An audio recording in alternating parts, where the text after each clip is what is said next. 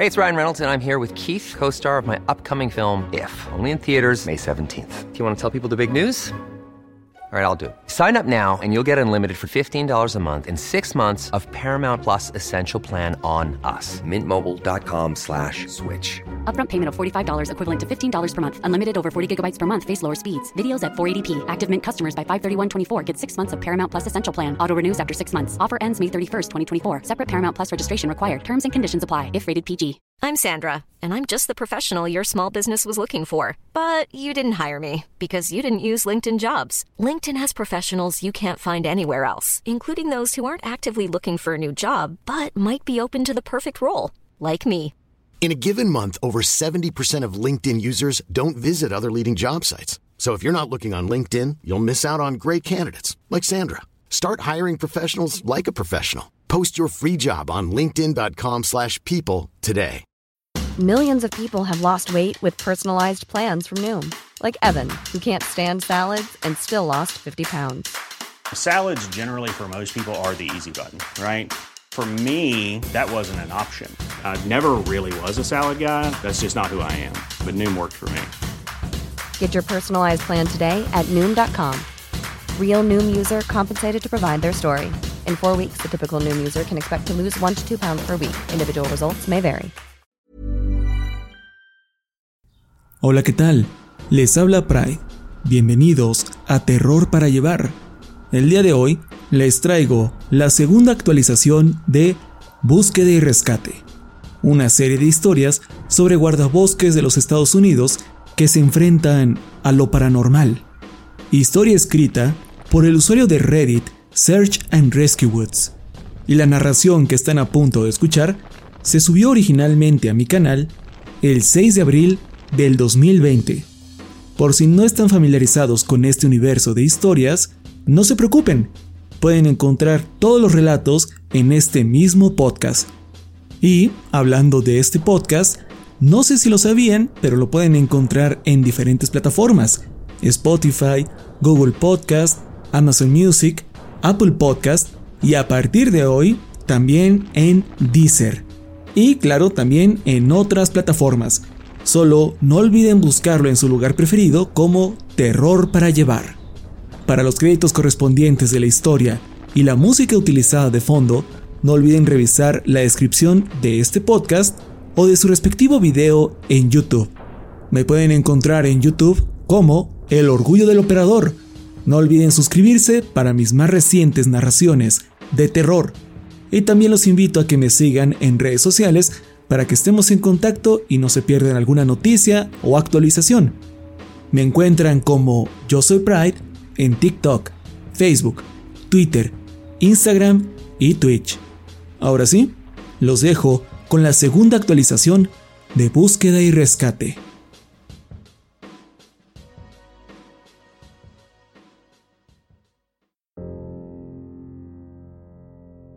Actualmente me encuentro en servicio las 24 horas al día.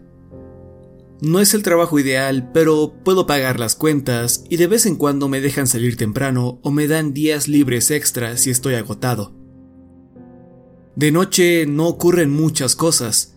Sin embargo, a veces uno de nosotros tiene que regresar al parque a lidiar con algún caos. Un avistamiento de un animal salvaje, una persona desaparecida, ebrios disparándose entre sí y ese tipo de cosas. En promedio, me llaman una docena de veces al mes para atender alguna emergencia nocturna. Por lo general, esos casos transcurren de esta forma. Recibo un mensaje de texto o una llamada de mi jefe. A partir de ahí, tengo 15 minutos para salir de mi casa con el uniforme puesto. 30 minutos más en lo que llego al trabajo y luego, desde 5 minutos hasta 8 horas lidiando con el problema. Si una persona se extravió o si la policía está involucrada, el asunto podría durar hasta dos días en los que no puedo dormir.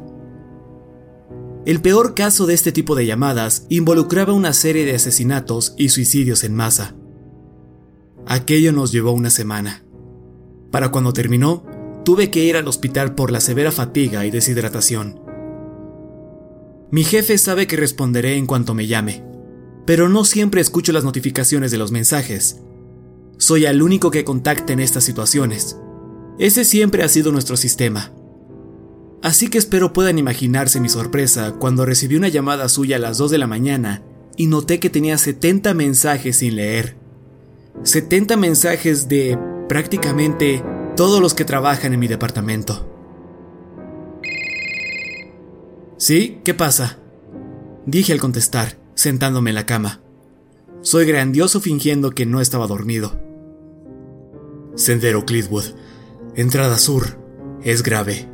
No te preocupes por el uniforme, solo ve allá. Respiraba pesadamente y no esperó a que terminara de saludarlo. ¿Qué ocurre? Ahora estaba preocupado. Mi jefe no suele perturbarse así. Solo ve al parque. Es serio. Por supuesto que lo primero en lo que pensé fue en los asesinatos y suicidios. Nos tomó días juntar todos los pedazos de los cráneos. ¿Qué tan serio? Pregunté. KD está en camino. Llámame cuando lo descubras. Colgó. Nunca había enviado a otro oficial aparte de mí. Revisé la montaña de textos, los cuales decían cosas como... Dios mío, Ross. ¿Qué demonios está pasando? Amigo, ¿qué carajos? Lo siento. ¿Qué está pasando allá afuera? Llámame. Dios mío, llama al jefe ahora mismo. Me vestí y salí de la puerta en cinco minutos. El viaje hasta allá lo hice en 15. Conduje a más de 100 kilómetros por hora en la carretera mientras mi teléfono sonaba sin parar por las constantes notificaciones. Lo apagué y lo lancé al asiento de atrás.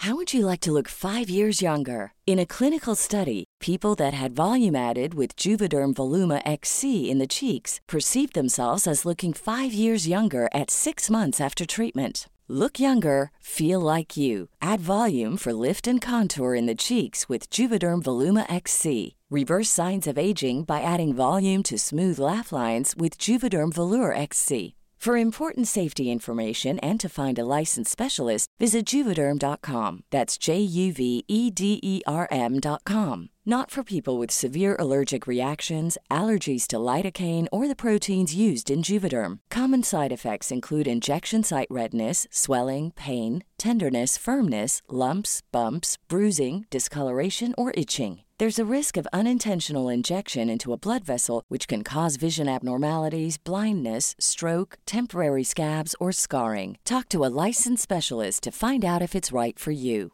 I'm Sandra, and I'm just the professional your small business was looking for. But you didn't hire me because you didn't use LinkedIn jobs. LinkedIn has professionals you can't find anywhere else, including those who aren't actively looking for a new job but might be open to the perfect role, like me. In a given month, over 70% of LinkedIn users don't visit other leading job sites. So if you're not looking on LinkedIn, you'll miss out on great candidates like Sandra. Start hiring professionals like a professional. Post your free job on linkedin.com/people today.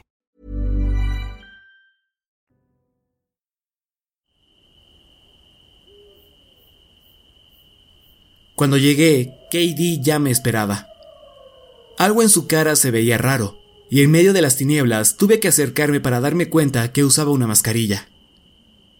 Antes de llegar con ella, a unos cinco pasos, un fuerte olor me detuvo en seco como si me hubiera topado con un muro.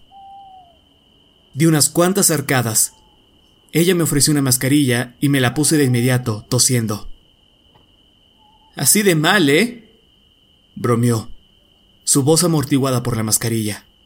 Me dio una palmada en la espalda y agregó. Andando.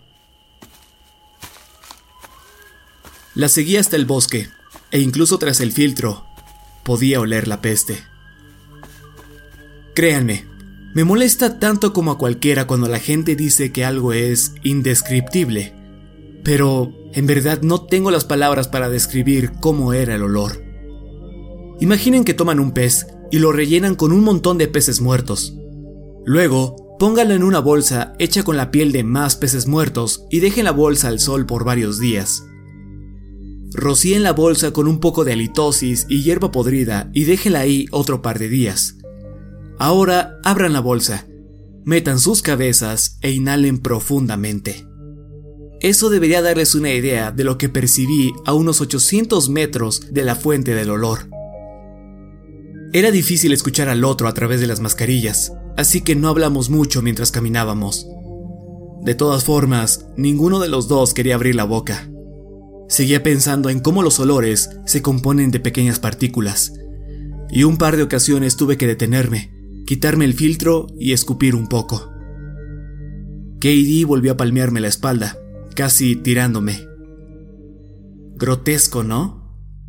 comentó entre dientes. No te preocupes, de aquí solo se pondrá peor. Desanimado levanté mi pulgar y continuamos.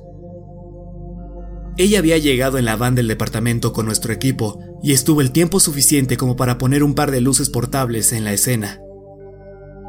Conforme subíamos la colina, podía verlas iluminar algo. Algo enorme. La parte superior de la cosa sobresalía de entre los árboles, una enorme masa gris. Le dediqué una mirada de intriga a KD, pero ella solo me sonrió e indicó que continuara. La peste era tan densa y gruesa que casi podía verla. Luego, algo crujió bajo mis pies. Había pisado un pajarillo. Seguía con vida y levantaba un ala débilmente. Muy a mi pesar le aplasté el cráneo para terminar su sufrimiento y proseguí. No obstante, había muchos más pájaros adelante. Permanecían en el suelo, justo donde cayeron. Respiraban con dificultad e intentaban levantar vuelo, sin éxito. Creo que fue el hedor, dijo KD, quitando a unas aves del camino con su pie. También hay un mapache más adelante. Le di una mordida y murió. Fue muy gracioso. Ven a ver. Pasé entre los pájaros con cuidado de no pisarlos. Sus diminutos ojos brillaban gracias a la luz de las lámparas que se escabullía entre las ramas. El camino se extendía hasta el horizonte, y ahí pude ver la gigantesca criatura. Sea lo que fuese, había caído unos 300 metros más adelante. Empecé a trotar. Katie me siguió el paso. Al llegar, pateó la cosa y extendió los brazos. La forma en la que la había iluminado hacía que solo se pudieran ver ciertas partes, se elevaba como una impenetrable pared y desaparecía entre las puntas de los árboles. La cuidadosa iluminación le daba un aire de respeto, como si fuera un artefacto sobre el pedestal de algún museo. La cosa se extendía hasta desaparecer en la oscuridad. Levanté la cabeza y apenas podía ver en dónde acababa. KD caminó hacia la derecha. Alcé la mirada en donde estaba y pude ver dónde la figura se curvaba hacia abajo. Forcé la vista para ver mejor la cosa. Era grisácea, más oscura bajo la luz. Su superficie tenía rasguños y marcas blancas por todos lados. Katie regresó y fue a la izquierda. Ven acá, me llamó. La seguí sin apartar la vista de la cosa. Caminamos un buen tramo y en la distancia alcancé a ver algo que sobresalía de la pared. ¿Ya sabes de qué se trata? No podía verle la cara, pero por el tono de su voz, sabía que estaba sonriendo, disfrutando el misterio. Era una especie de gruesa solapa, enorme, mucho más grande que nosotros dos juntos. Un lado de esta estaba adherido a la cosa, y el otro extremo descansaba sobre la tierra. En la sección donde se unían había unas extrañas protuberancias, Ignorando por completo la peste, miré más de cerca. Había muchas de ellas, en diferentes tamaños, pequeños y granulientos cráteres. Fue ahí cuando todas las piezas se encajaron y retrocedí, tropezando, casi cayendo sobre mi trasero. Katie levantó la aleta con todas sus fuerzas. ¿Te imaginas lo fuertes que deben de ser para mover estas cosas? Desearía que aún tuviera su cola, Corrí hacia adelante, hasta que vi que algo reflejaba la luz encima de mi cabeza. Algo húmedo y con apariencia de cristal. Algo que empezaba a llenarse de bacteria. Su boca estaba ligeramente abierta y las algas que sobresalían de ahí empezaban a pudrirse. De repente, Hubo un gran y estruendoso respiro y la cosa se movió un poco.